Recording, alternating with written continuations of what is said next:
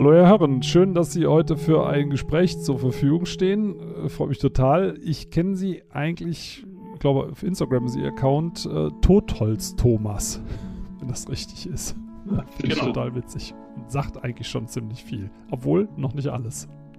In Wirklichkeit beschäftigen Sie sich ja, glaube ich, weniger mit zerbröselndem Holz, oder? Ja, genau. Hallo, Herr Wohlleben. Ähm, ich freue mich auf jeden Fall erstmal. Ja, dieser Name bei Instagram, das war irgendwann eine Alliteration, die wir da übernehmen mussten. Ähm, ich beschäftige mich im Wesentlichen mit Insekten und ähm, Totholz, Käfer waren so ein bisschen mit das Erste, was ich mir intensiver in der Forschung angesehen habe. Und das führte mich dann auf jeden Fall zu dem Namen.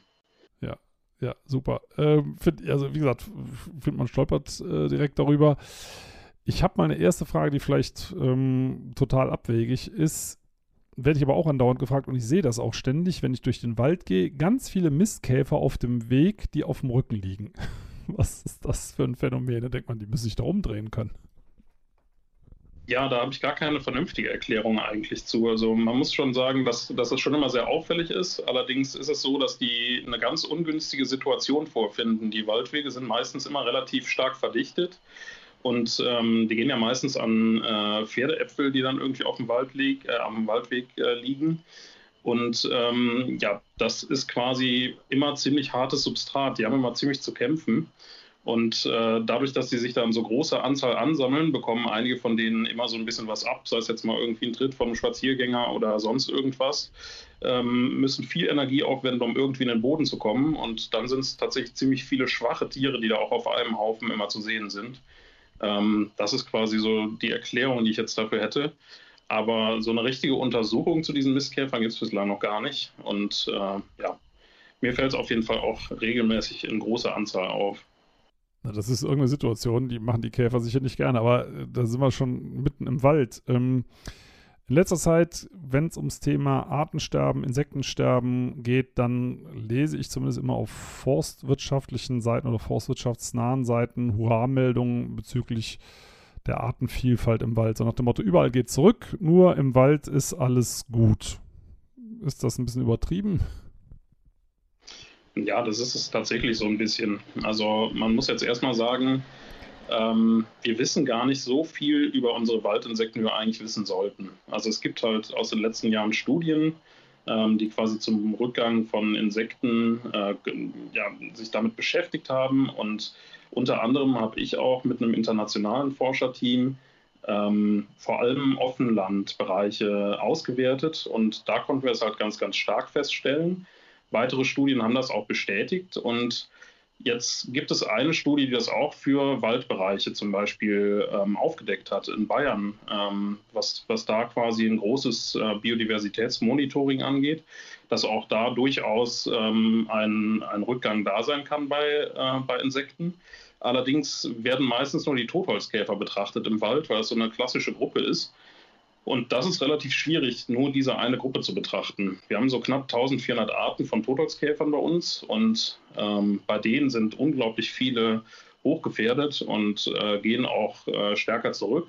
Das Gros der Totholzkäfer nimmt aber zu, weil das halt Klimaprofiteure sind im großen Maße und weil man ja auch sagen muss, wir eine Totholzsituation haben, die in unterschiedlichen Zeiten, wo es schon mal Daten gab, historisch, äh, nicht so hoch war wie heute in einigen Bereichen. Ähm, man kann aber nicht sagen, dass es da den Insekten besser geht, nur weil man da so wenig drüber weiß. Und der Wald hat mit Sicherheit auch einen sehr, sehr großen, wichtigen Anteil, äh, was jetzt Artenvielfalt angeht. Der Fokus, was die Insekten allerdings immer angeht, der liegt immer so ein bisschen außerhalb des Waldes. Und das ist so ein Trugschluss, wenn man jetzt sagen würde, den Totholzkäfern geht es automatisch gut. Sagen wir so, auf der anderen Seite ähm, sterben natürlich jetzt massenhaft diese Fichtenplantagen. Also momentan fällt es ja ins Auge, dass das Totholz sich äh, in Anführungszeichen rasant vermehrt. Ähm, was die Frage, die sich mir als Förster stellt, also unsere heimischen Arten sind ja eher auf tote Buchen, tote Eichen, tote Ahorn und so weiter angewiesen. Jetzt kriegen die massenhaft tote Fichten angeboten. Ist das vom Holz her ökologisch ähnlich günstig oder gibt es da tatsächlich Käfer, die sagen, nee, schmeckt mir nicht und, und, man findet da viele Arten nicht? Ja, das ist, ist eigentlich genau der Fall. Also das sind natürlich, wenn man jetzt irgendwie von den Hölzern, die wir vor allem in Wirtschaftswäldern bei uns haben, ähm, von diesen Arten, da gehen natürlich unglaublich wenige Käfer dran. Man hört jetzt insgesamt immer so der Borkenkäfer, eigentlich auch so relativ viel in den Medien, aber man muss sich schon bewusst machen, wir haben schon allein 127 äh, Borkenkäferarten in Deutschland und die sind auf ganz unterschiedliche Gehölze spezialisiert. Der eine geht nur an Ginster, der andere geht nur an Hasel beispielsweise. Und dann gibt es halt Arten, die gehen halt auch ähm, und dann nochmal begünstigt vom Klimawandel jetzt für so Massenvermehrung, wenn da irgendwas abstirbt, ähm, an Wirtschaftswälder und dann halt vor allem an die Fichte dran. Und das sind im Wesentlichen zwei Arten, der Buchdrucker und der Kupferstecher. Und diese beiden Arten, das ist das, was es am meisten in die Medien schafft. Es gehen natürlich noch ein paar mehr Arten da dran, aber so richtig artenreich sind diese Wälder bei uns dann natürlich nicht, weil die eigentlich gar nicht in diesen Regionen vorkommen. Wir haben ja im Tiefland hier, wenn ich jetzt die Umgebung hier im Ruhrgebiet mir ansehe, ähm, wo ich selbst wohne, da gibt es natürlich kaum irgendwas an äh, natürlichen ähm, Nadelholzwäldern. Das Einzige, wo man nicht ganz sicher ist, sind diese Bereiche mit Kiefer irgendwie am Niederrhein, ob das autochtone Vorkommen sind. Ansonsten gehört ja so gesehen die Fichte gar nicht hierhin und das sieht man bei den Insekten natürlich auch. Die Arten, die da dran sind, die sind deutlich artenärmer, als wenn man beispielsweise in montane Wälder reingeht, wo Fichte natürlicherweise vorkommt. Ja, und äh, sagen wir so, der Borkenkäfer, klar, also Buchdrucker, Kupferstecher, die feiern jetzt hier fröhliche Feste. Auf der anderen Seite kriegen sie auch ordentlich eins auf die Mütze. Denn es wird ja auch wieder zunehmend ähm, Gift gespritzt, Polterbegiftung. Also da gibt es ja so so nette Mittel wie Karate, das hört sich schon so nach einem Nackenschlag an.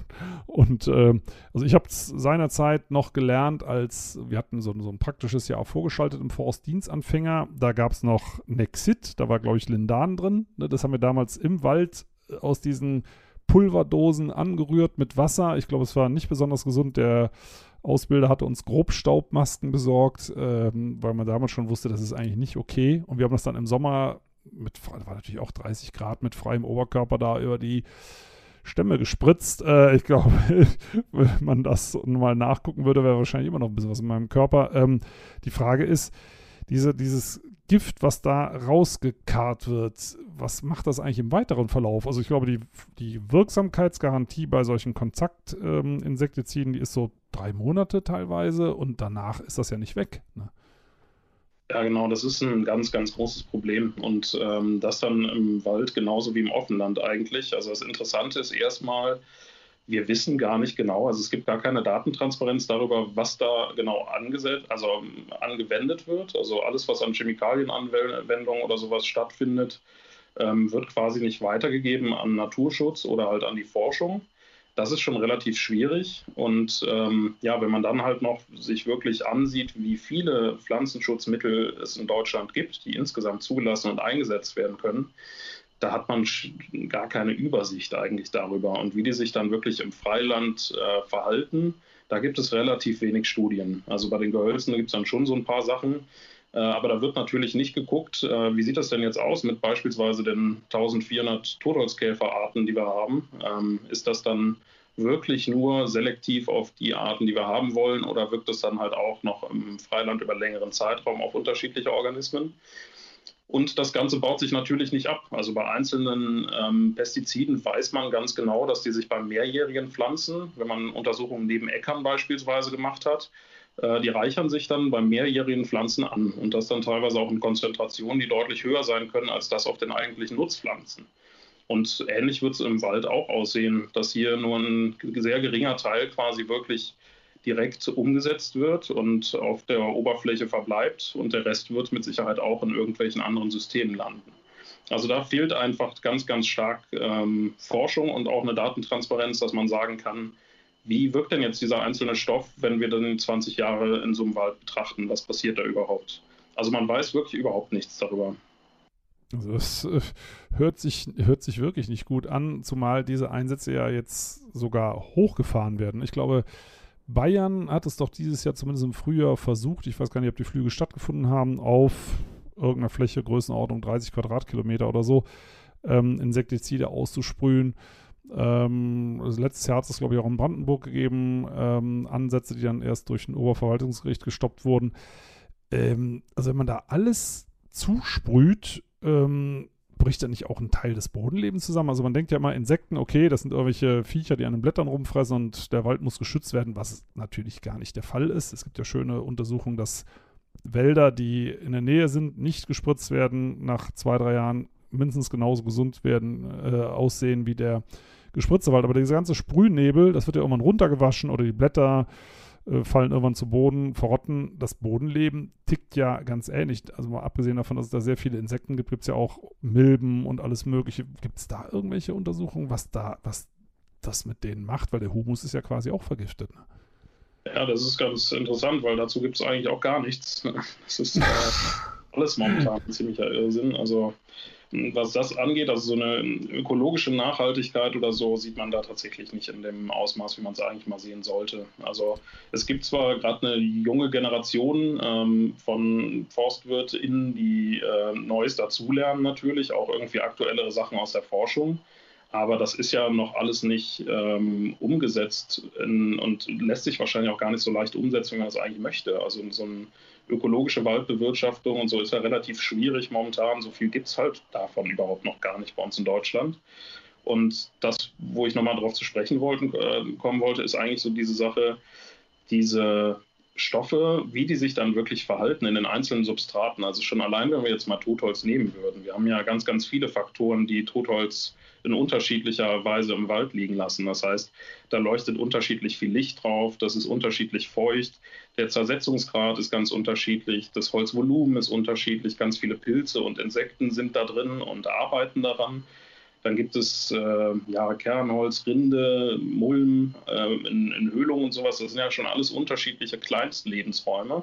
Und darin leben ja ganz, ganz viele spezialisierte Insekten. Gar nicht nur diese Totholzkäfer, sondern auch unglaublich viele Wespen, Bienen, ähm, Fliegen, die da sich dran entwickeln und Mücken, die ganz spezialisiert sind in, in Zusammenspielen mit Mikroorganismen und Pilzen. Und man kann sich schon vorstellen, dass halt wirklich überall da, wo halt solche großen Einflüsse dann herrschen, eben nicht solche Arten vorkommen, die halt in Urwäldern beispielsweise zu finden sind dann noch. Wenn wir mitteleuropäische Urwälder haben oder so, da haben wir natürlich ganz andere Arten sitzen, und auch deutlich mehr von diesen Urwaldreliktarten, also Arten, die wirklich so bei uns hochgradig gefährdet sind, die in Wirtschaftswäldern niemals auftauchen würden. Und das sind halt eben Sachen, wo man sagen muss, braucht man da nicht ein bisschen mehr Freilandforschung für, vor allem in einer Zeit, wo wir so ein neues Biodiversitätsgefühl entwickeln gerade. Ja, da muss ich direkt mal einhaken, weil die Forstwirtschaft sagt ja, also weil Sie gerade sagten, die würden sich niemals in Wirtschaftswäldern entwickeln, die Forstwirtschaft sagt ja häufig unisono, selbst die Forstwissenschaft, durch Bewirtschaftung wird die Artenvielfalt erhöht. Also müssten ja eigentlich dann in Bewirtschaftung mehr Biotope entstehen, da ist man mehr Sonne, mehr Schatten, äh, die Wälder werden abwechslungsreicher, so wird zumindest dargestellt und das wird ganz klar, das steht ja teilweise sogar in den Broschüren drin, aber auch in etlichen Studien, dass die Artenvielfalt durch Bewirtschaftung gesteigert werden kann. Dann müssten ja eigentlich für Urwaldarten, das ist eigentlich ein Widerspruch in sich, die Bedingungen im Wirtschaftswald besser werden können. Ja, eigentlich schon, aber bislang sieht man da noch nicht allzu viel von. Also man sieht manchmal, dass so ein paar, ähm, also wenn so dieser Argumentationslinie folgt, so man sieht natürlich, dass so ein paar Totholzkäfer gerade häufiger werden, weil es wirklich einfach Klimaprofiteure sind. Ähm, die schaffen es dann auch in Wirtschaftswälder rein, da hätte man dann vorher teilweise auch nicht gerechnet, mit gerechnet. Ich habe jetzt gerade hier am Niederrhein auch erst wieder so einen Rüsselkäfer gefunden, der galt halt auch mal als Urwaldreliktart. Und da musste man jetzt quasi wenige Jahre später das Ganze schon revidieren, weil der jetzt plötzlich in den alten Eichenforsten ähm, hier am Niederrhein sitzt. Und da hätte vorher auch niemand mit gerechnet. Aber es ist dann halt so, dass man halt bei einer Bewertung natürlich nur solche Arten berücksichtigen kann, die halt zum aktuellen Zeitpunkt auch wirklich eine Gefährdung aufweisen. Und ähm, ja, dadurch, dass wir halt einfach so den Klimawandel doch ziemlich schnell gerade ähm, erkennen können, so in den letzten Jahren, kann man sich auch vorstellen, dass natürlich die Ökosysteme, die spielen total verrückt. Also da tauchen Arten auf, mit denen hätte man halt gerade wirklich überhaupt nicht gerechnet. Und die Sache ist halt, reicht es dann halt immer aus, wenn man so einzelne Indikatorarten nimmt oder sollte man nicht tatsächlich mal Artenvielfalt angucken?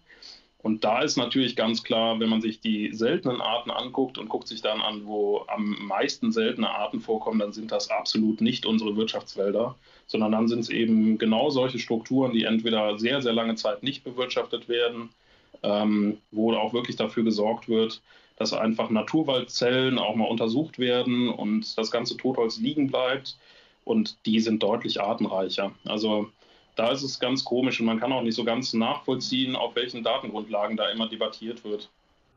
Ähm, also dem Zusammenhang würde mich dann auch mal interessieren, weil das ist, ist genau der Punkt. Also diese, der Unterschied Wirtschaftswald und äh, Naturwald ist ja auch, äh, dass im Naturwald das Ökosystem über lange Zeit relativ wenige Veränderungen erfährt. Ich habe das mal irgendwo gelesen mit dem Eremiten, dass der teilweise, also dass der A sehr faul ist und teilweise über mehrere Generationen sogar im selben Baum bleibt. Ist das richtig?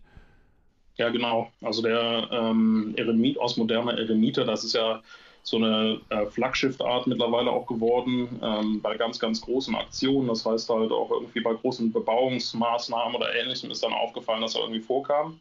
Das ist eine Art, die breitet sich kaum aus. Also es gibt da Regionen in Deutschland, also gerade auch wenn ich jetzt Nordrhein-Westfalen nehme, hier bei uns, wir haben so wenige Vorkommen noch ähm, mit, mit wenigen Restbäumen vom Eremiten bei uns in NRW. Und äh, diese Tiere haben überhaupt gar keine Möglichkeit, sich weit auszubreiten. Das heißt, da wird überhaupt nicht weiter geflogen als bis zum benachbarten Baum. Und äh, gleichzeitig finden die auch gar nicht mehr diese Höhlenstrukturen. Die brauchen ja quasi alte, hohle Bäume, um sich darin zu entwickeln.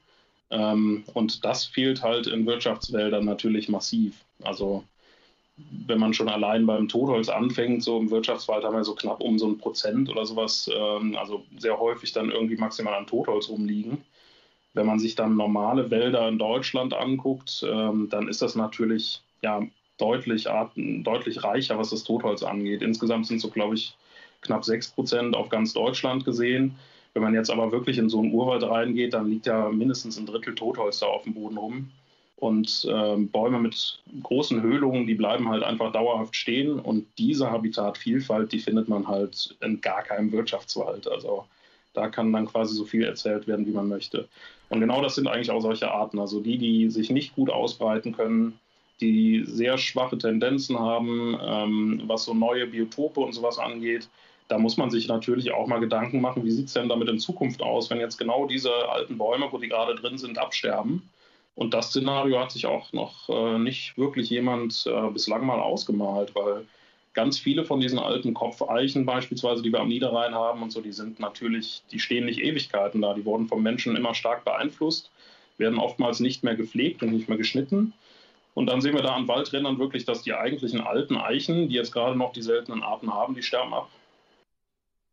Ja, aber da wäre was vielleicht auch noch ein Ersatzbiotop wäre. Ich habe das jetzt neulich in Polen gesehen, in der Gegend um Breslau, ähm, dass sich da ganz anders um Straßenbäume gekümmert wird. Also da sind ähm, Wissenschaftler unterwegs und Schulen die Straßenverwaltung, weil, sagen wir mal, die sägen ja aus Sicherheitsgründen jeden Baum ab, der irgendwie ein bisschen komisch aussieht. Und was die da stehen gelassen haben, und das sind ja alles standsicherheitsgeprüfte Bäume gewesen, irre. Also äh, ganz viel mit Eichenbock, Nashornkäfer, sonst irgendwas, ähm, wo man sagt, also ich habe sowas in Deutschland überhaupt noch nicht gesehen. Bäume mit so, solchen Fraßgängen über große Fläche, ähm, die an der Straße stehen geblieben sind. Das waren also überwiegend Eichen, aber auch äh, jede Menge andere Baumarten. Ähm, wo man sagt, also das hätte sich hier keiner getraut. Ich hatte das auf meiner Facebook-Seite auch direkt gepostet, dass das ein wirklich standsicherheitsgeprüfter Baum war. Und da kam prompt äh, ein Eintrag von der Försterin, die sagte, unmöglich, unverantwortlich, wie kann man sowas posten? Und sagt, nee, nochmal, das war geprüft. Also die meisten Bäume werden ja aus Angst abgesägt, nicht unbedingt, weil es dringend erforderlich ist. Und da ist halt die Frage, Käferschutz ähm, ist das nicht auch ähm, im übertragenen Sinne äh, Nachsitzen für Verwaltung, dass die einfach mal ähm, in, in Verkehrssicherung von Bäumen äh, besser geschult werden müssen, weil damit einfach nicht so viel und so früh abgesägt wird? Ja, das wäre natürlich eigentlich ein Traum. Also die Realität sieht da natürlich ganz anders aus. Also genau das ist ja bei uns eigentlich der Fall, dass gerade überall aus Verkehrssicherungsgründen ähm, sowas äh, relativ problemlos ähm, abgeholzt werden kann. Äh, wir haben auch gerade super alte Alleen in Nordrhein-Westfalen, die äh, wirklich mehrere hundert Jahre alt waren, mit einem Bestand von äh, über 300 Bäumen. Eine in, in Ostwestfalen, eine alte Allee äh, die wird dann einfach mehrreich abgesägt aus Verkehrssicherungsgründen und äh, als Ausgleichsmaßnahmen für diese seltenen Arten werden dann halt Fledermauskästen oder ähnliches angebracht an den äh, neu gepflanzten Bäumen.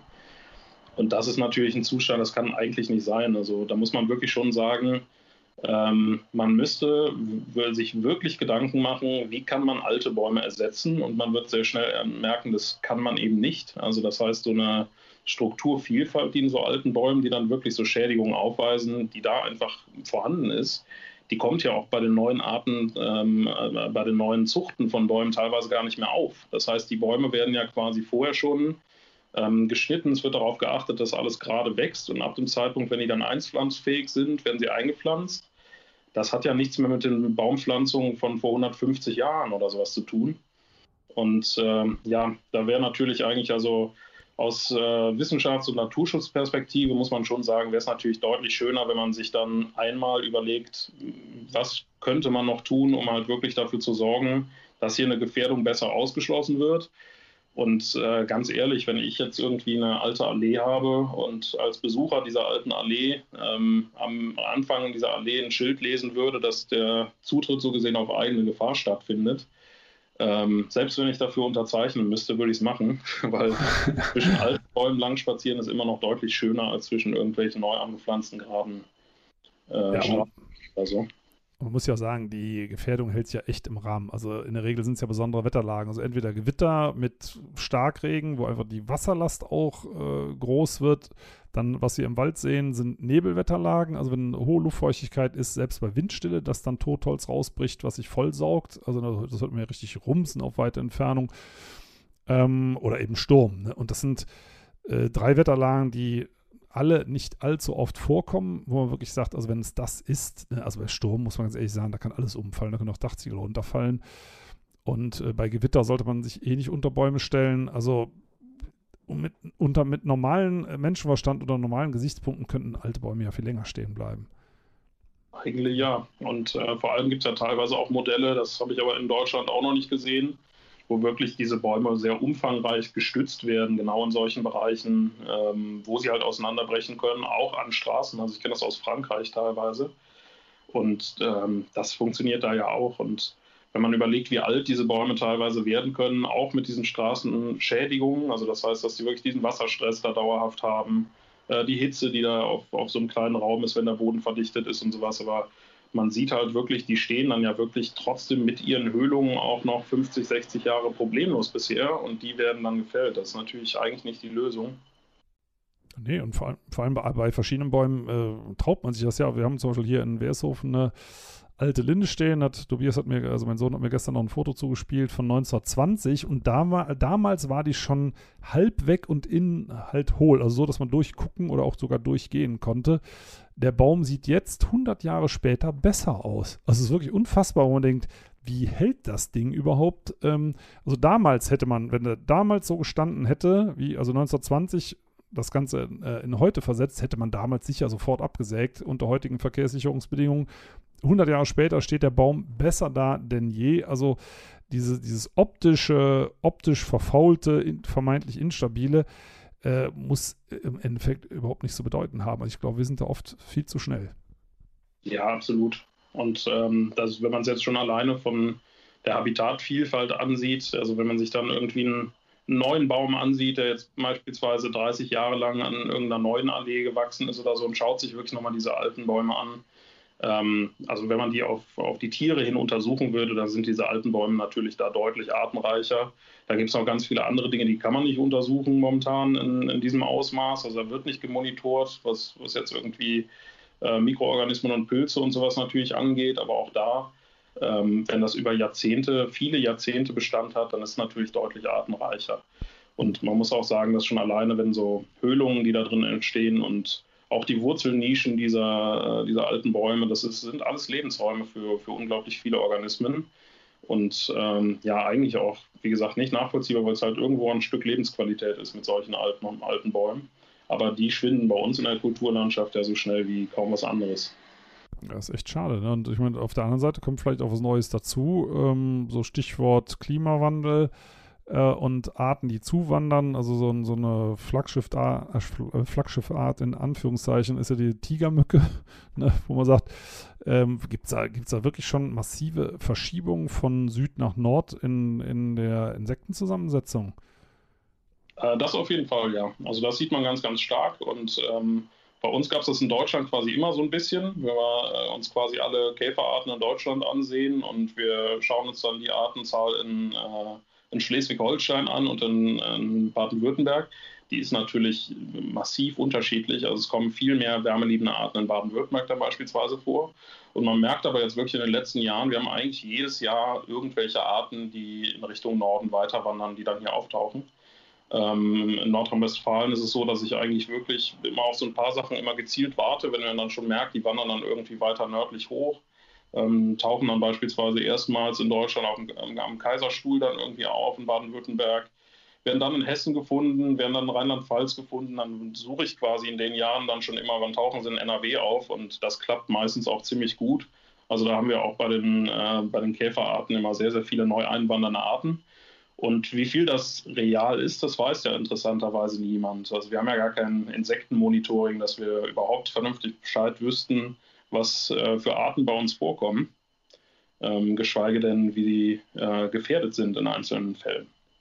Also finde ich eine interessante Aussage, vor allem deswegen, weil es wird ja oft über Artenvielfalt geredet ne? und, und Artenschutz, dazu müsste man die ja eigentlich kennen.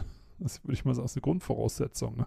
Ja, absolut. Also das ist auch äh, irgendwo natürlich aus, aus Wissenschaftsperspektive mal so ein bisschen fahrlässig, wenn man momentan sich Naturschutz und sowas ansieht. Also wir wissen aktuell, Naturschutz funktioniert so, wie er betrieben wird, nicht, weil wir ja trotzdem einen, einen Schwund haben. Und wir haben auch in einzelnen Naturschutzgebieten wirklich Artenschwund. Ähm, Arten, die immer stärker äh, verschollen sind in einzelnen Regionen. Und man muss jetzt, also wir haben eine enorme Artenfülle an Insekten in Deutschland. Das sind so 33.500 Arten so in etwa. Äh, das ist eine Artenvielfalt, wie man sie wahrscheinlich erstmal gar nicht so erwarten würde bei uns. Da wird man wahrscheinlich eher so an die Tropen denken oder sowas. Und wenn man sich jetzt wirklich anguckt, wie sind die Arten gefährdet, ähm, weil teilweise kriegt man dann auch in Medien mal so an, Andeutungen mit, so knapp 40 Prozent aller Tier- und Pflanzenarten in Deutschland sind gefährdet oder so. Wir wissen noch nicht mal zu 25 Prozent davon überhaupt irgendwas. Ähm, das heißt, 75 Prozent sind einfach gar nichts, was wir irgendwie, also eine, Kenntnislücke an Arten, wie die in irgendeiner Form gefährdet sein könnten. Wir wissen so knapp zu 25 Prozent was. Und da können wir momentan gar nicht so großartig mit arbeiten. Also man muss jetzt sagen, momentan ist es so, dass in Deutschland so über 300 Arten schon ausgestorben sind. Ähm, erstmal nur lokal ausgestorben, das heißt, sie kommen dann teilweise noch in Teilen von Mitteleuropa oder sowas vor, aber bei uns sind sie halt eben verschwunden. Und wenn man aber jetzt darüber nachdenkt, dass wir zu den meisten ja überhaupt gar nichts wissen, dann äh, sieht man halt eigentlich erst die reale Zahl der ausgestorbenen Arten, die muss ja schon viel höher sein. Und ja, äh, ich habe das mit, mit einem Kollegen ähm, jetzt neulich auch mal gemacht, dass, äh, dass wir wirklich einfach mal das überschlagen haben und äh, haben dann gesehen, wenn das repräsentativ wäre, was momentan das Bundesamt für Naturschutz weiß, ähm, und man könnte das übertragen auf alle Insektenarten, dann haben wir in Deutschland jetzt schon knapp 1500 ausgestorbene Insektenarten. Und das ist halt wirklich eine ganze Menge. Das ist ja Wahnsinn. Ne? Das sind ja in Anführungszeichen nur Insekten. Wir haben, äh, wenn man auch von den Tieren weggeht, Pilze, Pflanzen, es passiert ja überall. Ähm, und da stellt sich halt für mich die Frage, also wenn die, wenn selbst in Schutzgebieten die Arten zurückgehen, also dazu muss man natürlich sagen, viele Schutzgebiete werden ja auch bewirtschaftet. Ne? Und da stell, auch da stellt sich die Frage, wie viel Sinn macht das, wenn man versucht, Weichen zu stellen für Arten, die man gar nicht richtig kennt. Aber äh, für mich die entscheidende Frage immer, wie groß ist denn eine sinnvolle Schutzgebietsgröße? Also wo man wirklich sagt, drunter hat es keinen Sinn. Ja, wenn man das so genau wüsste, das ist auch, auch das, wo wir halt wirklich so ein bisschen ratlos sind. Also man merkt wirklich, dass diese Einflüsse auf einzelne Arten, was die Populationen bilden können und so, die finden auf der Größe von äh, Kilometern statt. Also das sind wirklich ähm, viele tausende Meter, was da eigentlich notwendig wäre. Man weiß aber auch dafür viel zu wenig. Also es wird aber von der Wissenschaft schon seit jeher gefordert. Man weiß es von einzelnen Arten und so, dass halt wirklich die Schutzgebietsflächen einfach, die müssen äh, größer werden und äh, ja, einfach miteinander verbunden werden. Denn gerade so diese Konnektivität, das ist was, was ganz, ganz stark äh, in den letzten Jahren halt wirklich auch einfach ja, leiden musste. Ähm, und Biotopverbund, das ist was, das gibt es seit Ende der 80er, 90er Jahre. Ähm, da wird seit jeher drüber gepredigt, aber da findet noch nicht allzu viel statt. Ähm, wir wissen halt nur von unseren Ergebnissen so gesehen bei den, bei den Fluginsekten, ähm, die wir uns ja nun in unglaublich vielen Naturschutzgebieten mittlerweile angesehen haben. Also es sind deutlich über 100 Naturschutzgebiete, die da ähm, auch schon mit diesen Malais-Fallen untersucht wurden. ähm, dass es da halt tatsächlich überall, was die gesamte Anzahl der Insekten angeht, schlecht aussieht, weil diese Biomasse einfach abnimmt. Also in unserer Studie war das damals so, dass wir in einem Zeitraum quasi von 27 Jahren zwischen 1989 und 2016 haben wir festgestellt, dass äh, knapp 76 Prozent der Fluginsekten äh, so gesehen verschwunden sind an Biomasse. Und das heißt, Biomasse, wir haben die erstmal nur gewogen. Ähm, wir haben versucht, eine Gesamtaussage über die Insekten in diesen Gebieten zu treffen. Ähm, das äh, sagt uns quasi erstmal nur was zu allen Gesellschaften, die da quasi erfasst werden können mit diesen Fallen, wie wir das äh, untersuchen. Aber alle Gruppen, die man sich dann wirklich detailliert ansieht, das heißt, es gibt jetzt Auswertungen von Schwebfliegen, ähm, die ja auch als Bestäubungsgruppe sehr, sehr wichtig sind und deswegen eigentlich auch eine recht populäre Gruppe ähm, aus dem Naturschutzgebiet, wo wir das wiederholt haben. Ähm, die nehmen wirklich ab und man sieht ganz, ganz stark, dass zum einen die Individuenzahl abnimmt, das heißt, häufige Arten, die früher äh, noch viel häufiger waren, also das heißt, die da wirklich in, in vielen tausenden Individuen rumgeflogen sind, die fliegen heute mit ein paar hundert Individuen rum und das ist, hat man gar nicht so sehr auf dem Schirm, weil man meistens sich immer die seltenen Arten natürlich nur ansieht. Und ähm, ja, bei den seltenen Arten gibt es aber auch natürlich dieses, dieses Aussterben ähm, in einzelnen lokalen Bereichen und da fängt es dann quasi an. Also das ist momentan alles ein Rätsel äh, für, für uns so gesehen von der Wissenschaftsperspektive. Man sieht halt überall, wir müssen viel größer denken. Welche Größe das aber genau ist, das weiß niemand. Und ja, es wird eigentlich auch nichts dafür im Naturschutz gemacht, ähm, dass man jetzt wirklich sagt, man sieht, dass da merklich irgendwie ein Wandel stattfindet und auch einfach mal das aktuelle Wissen damit reingenommen wird. Also das ist natürlich erschreckend, aber wenn Sie, wenn Sie jetzt, sagen wir mal, realistisch sich etwas wünschen könnten, wie groß so ein Schutzgebiet sein könnte, wohl wissend, dass man da im Nebel stochert, was würden Sie denn schätzen, wie groß ein äh, Naturschutzgebiet, was man ja natürlich nicht nur für Insekten, sondern für das ganze Ökosystem ausweisen sollte und müsste. Was, was würden Sie schätzen, was das, wo sinnvoll die Größe landen müsste? Ja, das ist, ist auch schwierig, sowas zu schätzen. Also ich könnte das, ich das jetzt gar nicht, ähm, muss ich gestehen. Ähm, das Einzige, was man wirklich sieht, ist bei uns, also diese Schutzflächen, die sind ja meistens wirklich geschützt, weil die irgendwas Besonderes haben. Also das heißt, die haben irgendwie Habitatenmerkmale, äh, wie zum Beispiel offene Sandböden, das wird sehr gerne geschützt, ähm, weil man dann wirklich sieht, dass so diese Pionierarten, sobald halt Rohboden irgendwo da ist, äh, dann kommen ganz, ganz viele Arten, das ist sehr artenreich. Ähm, erstmal zu Beginn, wenn das besiedelt wird und da sind sehr, sehr viele seltene Arten bei und ohne Pflege gehen die Naturschutzgebiete halt äh, kaputt. Also dann sieht man halt einfach, dass die zuwachsen. Und das sieht man an ganz, ganz vielen Flächen. Und schön wäre natürlich, wenn solche Habitate miteinander verknüpft sind ähm, und die einfach unglaublich heterogen sind. Das heißt, wir brauchen ja nicht nur Artenvielfalt, wir brauchen ja eigentlich auch so ein bisschen Habitatvielfalt. Nur wenn da überall einzelne Flächen an Nutzungen dazwischen sind. Das heißt, man stellt sich das jetzt vor, man hat ein Naturschutzgebiet, dann beispielsweise. Das ist inselartig dann irgendwo, hat eine Breite irgendwie von drei Kilometern oder sowas, ist aber sehr, sehr schmal, ähm, was, die, was die Höhe angeht. Und dann ähm, möchte man von da aus auf einer Landkarte zum nächsten Naturschutzgebiet kommen, dann hat man quasi zwischen diesen Naturschutzgebieten erstmal zig Straßen, die das Ganze durchschneiden. Dann hat man natürlich noch Siedlungen, dann hat man Nutzflächen, die landwirtschaftlich genutzt sind. Und dann kommt quasi das nächste Schutzgebiet. Und in solchen Inseln, da können sich natürlich auf Dauer äh, viele Arten nicht halten. Ja. Ähm, so, und da sieht man eine ganz, ganz starke genetische äh, Verarmung, wenn ähm, man sich das quasi da anguckt bei dem Genpool. Das heißt, man sieht dann bei so ein paar Arten, ähm, wenn die stark verinselt sind, ähm, das gibt es auch noch nicht so ganz aus, den, aus unseren Naturschutzgebieten, sondern nur so als, als grundsätzliche Studien die haben dann quasi ganz starke genetische Verarmung, sodass sie halt auch alles an Eigenschaften verlieren, was sie so gesehen vorher über Jahrtausende aufgebaut haben. Und ja, das ist halt wirklich sehr, sehr schwierig. Also die, die Forderungen, die man da so aus Wissenschaftsperspektive und wo ich auch total hinterstehe, das ist absolut, dass man halt sagt, wenn man jetzt im Schutz ist, wenn man sich im Schutz bewegt, um, um Naturschutz zu betreiben, dann muss man erstmal sich wirklich gerade mit absoluter Priorität um diese Schutzgebietsflächen kümmern weil da haben wir diese ganzen Probleme, da haben wir den Insektenrückgang, da haben wir Arten, die verschwinden, da haben wir die absolut seltensten Arten überhaupt gerade noch ähm, wirklich leben ähm, und uns dann eben nicht jetzt gerade mit, mit solchen kleineren Sachen irgendwie zufriedenstellen. Also es wird ja gerade viel abgelenkt quasi und auch in andere Richtungen gedacht, was jetzt irgendwie so ähm, Artenschutz angeht. Wir müssen halt wirklich dabei Schutzgebieten erstmal primär bleiben. So sekundär kann man da wirklich noch viele Sachen machen, aber das ist ganz wichtig und die müssen halt einfach vergrößert und miteinander verbunden werden.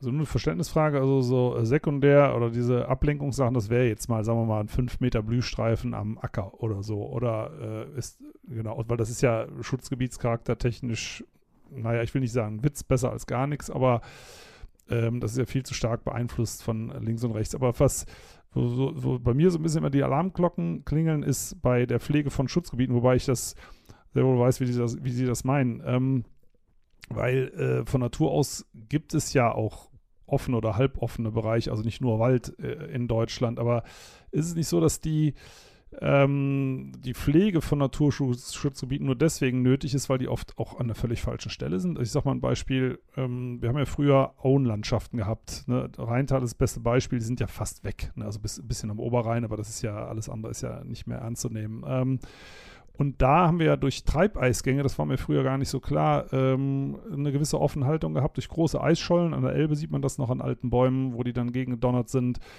Ähm, und durch Hochwasser, also dass man da im Prinzip ähm, Weidelandschaften äh, gehabt hat, wo große Pflanzenfresser auch mal für eine, für eine gewisse Struktur gesorgt haben, mit, in einer Mischung aus Bäumen, Kräutern, Sträuchern und so weiter. Und dass das eigentlich gar nicht mehr umzusetzen ist, weil da überall wir hocken das ist ja der Punkt. Ne? ja, so ein bisschen so. Also, wir haben das gerade ganz schön gesagt, weil man sieht da eigentlich das, wo wir jetzt gerade drinnen leben, das, was wir jetzt als, als Naturschutzgebiete haben. Also, das sind natürlich alles Kulturlandschaften. Also, es sind mhm. alles vom Menschen irgendwie geprägte Landschaften. Und diese ganzen großen Funktionen, wie dann diese riesengroßen ähm, Hochwasserereignisse, die dann wirklich bei so einem Rhein, der ganz, ganz stark äh, geschlängelt, auch noch mit Altrheinarmen und sowas dann wirklich einfach durch die Republik gelaufen ist damals, ähm, da sieht es ja so aus, das gibt es heute nicht mehr. Das wurde alles begradigt als Schifffahrtsstraße. Da gibt es ganz, ganz kleine Reste von. Und deswegen gibt es diese eigentliche Offenhaltung mit Binnendünen und sowas, die es dann wirklich gab, so große Sandlebensräume, auch am Niederrhein. Ähm, das ist wirklich heute alles nur noch so ein kleiner Rest davon. Und natürlich eigentlich so ein bisschen ein verzweifelter Versuch, den aufzuhalten. Dass es aber Konzepte gibt, die das ähm, schaffen, das, das weiß man eigentlich durchaus. Da kommt es natürlich auch wieder darauf an, dass man da Beweidung hat. Ähm, und äh, ja, so große äh, Tiere mit, also Huftiere, aber auch ähm, andere größere Säugetiere, die einfach ähm, Blattwerk fressen, die Pflanzen fressen. Das ist einfach sehr, sehr wichtig, wenn man solche offenen Bereiche dann quasi erhalten möchte. Äh, aber diese Maßnahmen, die sehen häufig ganz anders aus. Also es wird halt eben relativ wenig ähm, vernünftig beweidet momentan von solchen Flächen. Und dann kommt natürlich noch hinzu, wie schafft man dann diese künstlichen Ereignisse, wie dann zum Beispiel so ein Riesenhochwasser, was irgendwo drüber gespült ist. Ähm, da müsste man normalerweise wirklich dann auch äh, von, von Menschenhand regelmäßig solche Dinge fliegen. Und das funktioniert natürlich nicht. Also momentan. Wir sehen an ganz, ganz vielen Stellen, mir fällt jetzt aus äh, NRW sogar gar kein Beispiel ein, wo das nicht der Fall ist wenn man sich die Langzeitluftbilder ansieht von den offenen Heideflächen, die dann ganz gerne geschützt werden, ähm, oder von den sandigen Bereichen, die dann solche Binnendünenlandschaften sind oder so, das wächst halt alles zu. Ähm, das ist relativ schwierig. Äh, es ist schon was, dass man momentan weiß, wie sowas funktioniert, aber es wird halt nicht genügend Geld da reingesteckt. Und ja, dann in andere Schutzflächen, unabhängig, ob das jetzt so offene Bereiche sind, die man aufhalten möchte oder so, da haben wir ein ganz großes Problem momentan noch, weil wir ähm, einmal, wir haben eben schon das Problem gehabt, wie klein die sind, aber wir haben auch gar keine, ähm, gar keine genauen Informationen über diese ganzen Flächen, die angrenzen da, dazu. Also das heißt, an ganz, ganz vielen Naturschutzgebieten in Deutschland grenzen dann beispielsweise Äcker an, dass wir da wirklich ähm, Ackerbewirtschaftung haben. Ähm, und wir haben sogar ganz viele Naturschutzgebiete in Deutschland, wo innerhalb des Schutzgebietes ein Acker ist. Und äh, die, die werden natürlich auch mit allen möglichen Chemikalienanwendungen ähm, bewirtschaftet. Also Pflanzenschutz ähm, ist da natürlich relativ wichtig bei dieser Bewirtschaftung. Aus irgendeinem Grund ist es aber relativ unwichtig bei der Naturschutzplanung, weil irgendwie ähm, wird da nichts unternommen, anstatt also in die Richtung, dass man wirklich einfach mal weiß, was setzt ihr denn jetzt hier ein, wie groß müssten wir denn jetzt mal eine Pufferzone zu diesem Naturschutzgebiet machen, damit diese Stoffe eben nicht im Naturschutzgebiet landen. Und äh, ja, das sind ganz große Herausforderungen eigentlich. Ähm, die Wissenschaft kennt das schon relativ lange, die predigen das dann teilweise auch schon seit Jahrzehnten. Also auch wenn ich äh, jetzt mit, mit Freunden und Kollegen mich unterhalte, die sagen dann, ja, Haben wir Ende der 80er Jahre auch schon gesagt. Das ist auch ganz interessant. Aber es findet halt nicht statt. Und ja, jetzt haben wir dann sehr, sehr große Bewegungen momentan, auch große Umweltbewegungen, weil so auch Insektenvielfalt quasi so ein bisschen wichtiger geworden ist. Also wir haben halt so ein, so ein neues Biodiversitätsverständnis, was da gerade aufkommt. Das ist da auch super schwierig für mich dann aus der Wissenschaftsperspektive. Das, ich hatte das vorhin schon mal gesagt, mit so Sachen, die dann so zweitrangig dann eigentlich sein sollten, ähm, wie dann eben Vorgärten, dass jetzt dann über Schottergärten in diesem Maße ähm, gewettert wird und das halt mit Artenvielfalt zusammengebracht wird, weil es damit relativ wenig zu tun hat erstmal. Also natürlich ist, ist irgendwas anderes artenreicher als so ein paar Steine, die ja jetzt liegen. Ähm, aber es ist halt so, dass es halt äh, aus stadtklimatischen Gründen macht das natürlich auch Sinn, dass wir mehr Begrünung in unseren äh, Städten haben. Aber mit Insektenschutz sollte das jetzt erstmal nichts zu tun haben, sondern da sollen wir uns echt erstmal um die großen Baustellen kümmern. Ähm, und die muss eigentlich die Politik momentan wirklich umsetzen. Ähm, ja, es werden natürlich gerne Argumente jetzt gerade auch aus der Politik dann gebracht, dass das äh, keine Nebenschauplätze äh, sind, sondern Schottergärten dann insgesamt so viel Fläche ausmachen wie die Naturschutzgebiete in Deutschland und so. Aber da verschwinden die Arten momentan halt eben nicht und ähm, da sterben auch keine Arten aus und deswegen sollte man vielleicht wirklich gucken, wie man da gerade ja, irgendeine Lösung für findet. Und ja, mehr als Druck machen kann man da irgendwie nicht. Also ich denke, wir können dann zum Schluss des Gesprächs als Resümee festhalten. Es war mir gar nicht so klar, dass, dass die Schutzgebiete für Insekten auch so groß sein müssen. Ähm, wir brauchen einfach wirklich größere, zusammenhängende Schutzgebiete, wo die Natur eben möglicherweise auch ohne Managementmaßnahmen das wieder so hinkriegt ähm, wie früher. Das ist, klingt ja auch alles ganz logisch, aber nochmal, mir war gar nicht klar, dass ähm, für Insekten ähm, doch auch wirklich große, und wir reden ja dann wirklich von vielen, vielen Quadratkilometern, ähm, zusammenhängende Schutzfläche äh, notwendig ist und eben nicht nur so schön und begrüßenswert, wie es ist, äh, ein kleiner, liebevoll angelegter Vorgarten. Ne? Der erfüllt seine Funktion, gar keine Frage, aber um Arten äh, zu retten, muss es dann doch eine Nummer größer sein. Ne? Also das, das nehme ich auf jeden Fall mit und möchte mich ganz herzlich für das Gespräch bedanken, Herr Örren. Ich sage einfach nochmal Totholz Thomas, weil ich das so klasse finde. Und ähm, die, die Menschen, die dann mehr erfahren wollen, sie posten ja fast jeden Tag was auf ihrem Instagram-Account über ausgestorbene, rekonstruierte, wiederentdeckte Käferarten und anderes äh, zum Thema. Ich finde das total schön, dass man auch mal auf diese kleinen Tiere genauer guckt und in dem Fall eben nicht nur auf die Honigbiene, die ja davon abgesehen ein Haustier ist, sondern ähm, diese ganze Artenvielfalt. Ich finde es super erstaunlich, ich finde es toll, dass, ähm, dass sie sich mit anderen so sehr darum kümmern, sonst würden diese kleinen Tierchen leider alle vom Radar verschwinden bei uns. Ja, absolut. Also man kann es quasi schon so sagen, die brauchen auch ein gewisses Sprechrohr, ähm, weil letztlich kann man nicht mehr quasi als äh, wissenschaftliche Daten aufzeigen. Und ähm, das ist in den letzten Jahren einfach politisch geworden. Und deswegen freue ich mich über jede Gelegenheit, quasi ähm, so ein bisschen was auch über meine Forschung zu erzählen. Und versuche eigentlich auch an allen Stellen immer so ein bisschen zu vermitteln, dass es halt äh, zum einen natürlich Spaß macht, sich mit Biodiversität zu beschäftigen. Das ist super spannend. Aber zum anderen natürlich auch einfach dafür sorgt, dass Biodiversität ähm, ja, Lebensqualität bleibt und dass halt die Generationen nach uns, das war vielleicht nicht ganz so kurz denken, dass die halt vielleicht einfach eine ähnliche Lebensqualität vorfinden, die wir heute noch haben. Und wenn wir das schon schaffen, dann ähm, haben wir, glaube ich, unser, unser Soll erfüllt.